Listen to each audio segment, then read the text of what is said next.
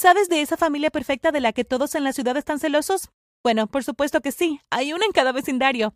Sus casas tienen esas fotos familiares que muestran lo hermoso, equilibrada y lo felices que son. Sonriendo directamente a la cámara y vestidos de punta en blanco. Bueno, esa es mi familia.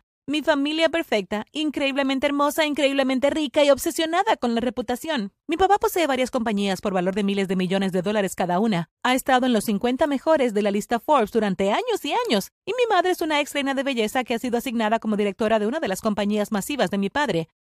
Podrías pensar que ella simplemente se sienta allí y finge parecer ocupada mientras otros hacen el trabajo, pero estarías equivocado. También es brillante y súper estricta, tanto con sus empleados como en casa. Pero antes de continuar, recuerda dar un me gusta y también suscríbete a nuestro canal. Y activa la campana de notificación. Esto te permitirá vivir 20 increíbles años más. Confía en mí, funciona. Mamá era estricta, excepto cuando se trataba de mi hermano mayor, Toby. Tobias fue su bebé milagro. ¿Por qué? Aparentemente mamá y papá habían tratado de quedar embarazados durante años y no pasó nada. Después de intentar la inseminación in vitro y otras técnicas médicas, se dieron por vencidos por completo. Al mes siguiente mamá se dio cuenta de que estaba embarazada. Ella lo llamó un milagro absoluto incluso si los médicos afirmaron que era habitual, debido a que los niveles de ansiedad finalmente se reducen una vez que la presión ya no existe. Así que es mejor que creas que Tobías era un mocoso malcriado. Con él mi madre no era estricta ni exigente en lo absoluto. Todo lo que hacía era genial sin importar cuánto lo estropeaba. Era un mocoso, si me preguntas. Cada vez que un maestro tenía algo malo que decir sobre Tobías, mamá resoplaba y respondía Creo que podrías estar pensando en otro niño, porque mi Tobías nunca haría algo así. Y si hubiera algún testigo que apoyara la acusación, ella lo ignoraría y agregaría Lo tienen en contra de mi niño pequeño. Saben que nuestra familia es rica, solo están celosos, no les prestas atención. Te aseguro que Toby es perfectamente inocente. Ah, ¿y no estaba la escuela solicitando fondos para una extensión de la biblioteca? Podría escribir un cheque ahora, ¿sabes? Sí, ella escribiría un cheque cada vez que Tobias se metía en problemas solo para rescatarlo. Era así de simple y eso estaba mal, muy mal. Tres años después del nacimiento de su bebé Milagro, llegué a su casa. Su única hija. Eso estuvo bien, claro, pero yo era una niña y realmente querían otro niño. Mamá pensó que criar niños era más fácil, las niñas eran más emocionales y exigentes. Ahora no voy a decir que mis padres me odiaron ni nada por el estilo. Eran una especie de amor en su forma retorcida. No me negaron nada. Podría pedir lo que quisiera, pero nunca, nunca tuve dinero. Pensaron que lo desperdiciaría todo en un instante. Así que, si alguna vez quería algo, tenía que hablar con mi madre y ella tendría un comprador personal que me lo conseguiría, ya que a la escuela a la que asistía solicitaba el pago a principios de cada mes. Creo que se me permitió llevar algo de dinero, y solo estoy hablando de unos pocos dólares, tal vez dos veces en toda mi vida.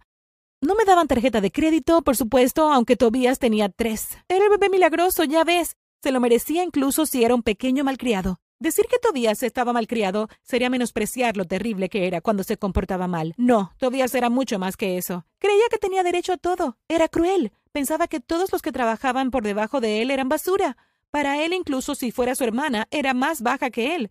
Mis padres parecían estar de acuerdo. Verás, mi madre era casi sobrenaturalmente hermosa. Te dije cómo solía ser una reina de belleza. Bueno, ganó muchísimos concursos y sus trofeos se exhibieron en una de las salas de nuestra mansión. Ella hacía que las empleadas las limpiaran y las pulieran a diario. Ven aquí, Vera. Ella me llamaba a su lado mientras miraba con orgullo los premios. ¿Ves esto? Podrías ganar unos pocos también, aunque no tantos, porque, bueno, fue entonces cuando me dio esa mirada crítica y suspiró pesadamente como si fuera una carga. Eh, bueno, ya sabes, si usas maquillajes todas las mañanas y vas a la peluquería por lo menos una vez a la semana, saldrá la señorita bonita que hay en ti. ¿No crees que soy bonita, mamá? Le pregunté una vez, sintiéndome demasiado herida para permanecer callada en ese momento. Tienes el potencial de ser bonita, cariño, respondió ella con desdén. Te inscribiré en algunas clases de maquillaje y eso te hará mucho bien. Estaba desconsolada, créeme, y no era la primera vez ni la última que me habían dicho algo así. Además, me obligaron a tomar las clases de maquillaje y a practicar todos los días, Papá me miraba cuando bajaba las escaleras y suspiraba, encogiéndose de hombros. Supongo que es lo mejor que voy a ver hoy. Bueno, es mejor que ayer. Sí, eso es una gran carga de disparates. Pero, ¿qué podría hacer al respecto? Intenté explicar cuánto me dolía cuando hablaban de esa manera, pero las cosas siempre siguieron igual. Somos tus padres, cariño. Solo estamos haciendo lo mejor para ti. Papá respondía, y a veces incluso me abrazaba. Los abrazos y los besos eran súper raros en mi casa. Ocurrían una vez cada luna llena. Y luego estaba Tobías. Dios mío, Tobías era una pesadilla. A los ojos de mis padres no podía equivocarse. Nunca creyeron que pudiera estar mintiendo. Entonces, si Tobías decía algo, inmediatamente se consideraba la verdad. Creo que esto convirtió a mi hermano en una especie de psicópata. O tal vez nació de esa manera y mis padres lo empujaron aún más a la locura sin darse cuenta.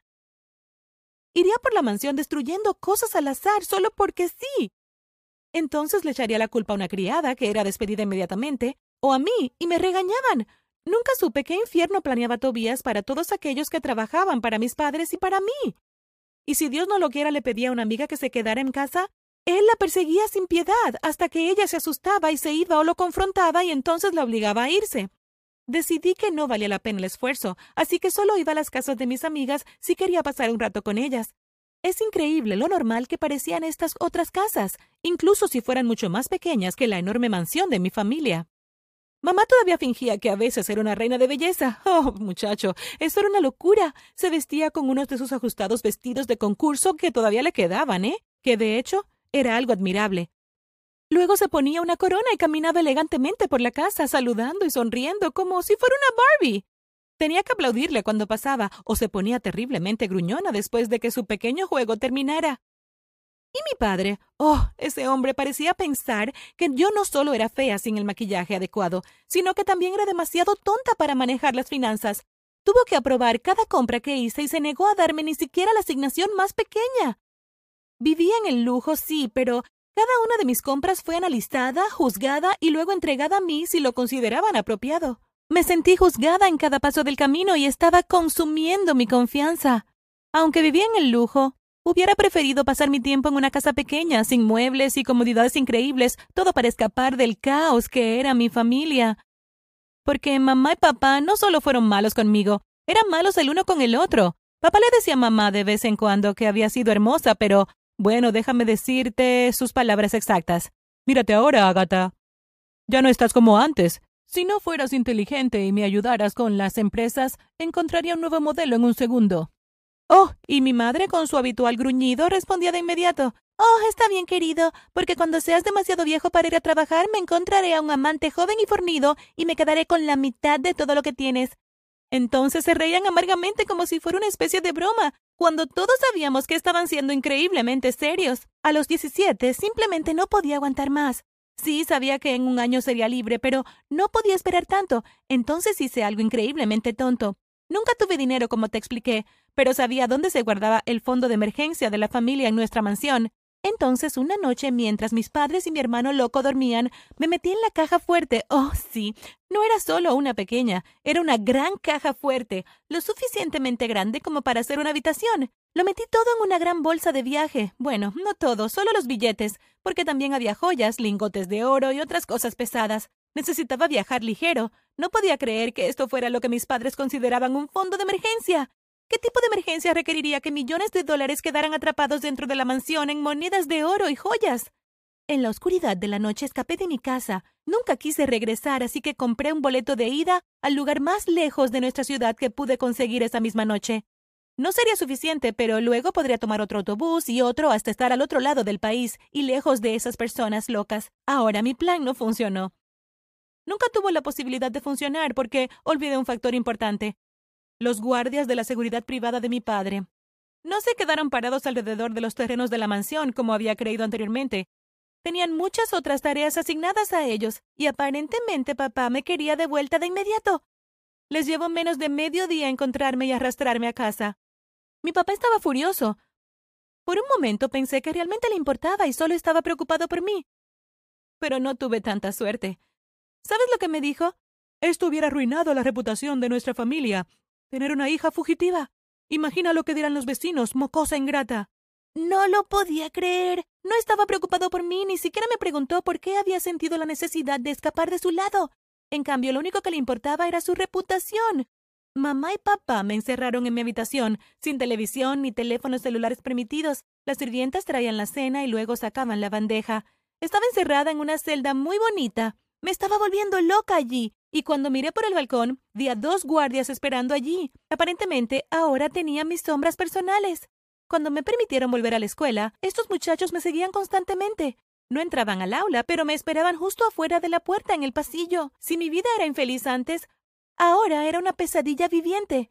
Me dije que en cinco meses más todo habría de terminar. En el momento en que cumpla 18 años me iría para siempre. Entonces esperé y esperé y esperé. En mi cumpleaños 18, papá pidió hablar conmigo. Me encontré con él en su estudio. Me ofreció una cantidad de dinero ridículamente masiva si me quedaba en la casa por un año más y que además pagaría por completo mi matrícula una vez que me fuera a la universidad, si prometía hablar amablemente sobre ellos a los demás y volver a casa a cenar todos los viernes. Quería mantener las apariencias de la familia unida. Bueno, yo no estaba dispuesta a eso. No, papá. Voy a hacer mi propio camino en la vida, le respondí. Y él parecía sorprendido. No quiero tu dinero le dije, y con eso me fui. Los guardias no pudieron detenerme esta vez. Nunca me he sentido más libre. Admito que tuve que luchar para conseguir un trabajo y obtener una beca, pero valió la pena. Nunca me he sentido tan feliz y no he hablado con mi familia en tres años. Realmente se siente como estar en el cielo. Gracias por ver. ¿Qué es lo peor que te han hecho en tu familia? Déjanos saber en los comentarios. No olvides suscribirte y ver otros videos en el canal.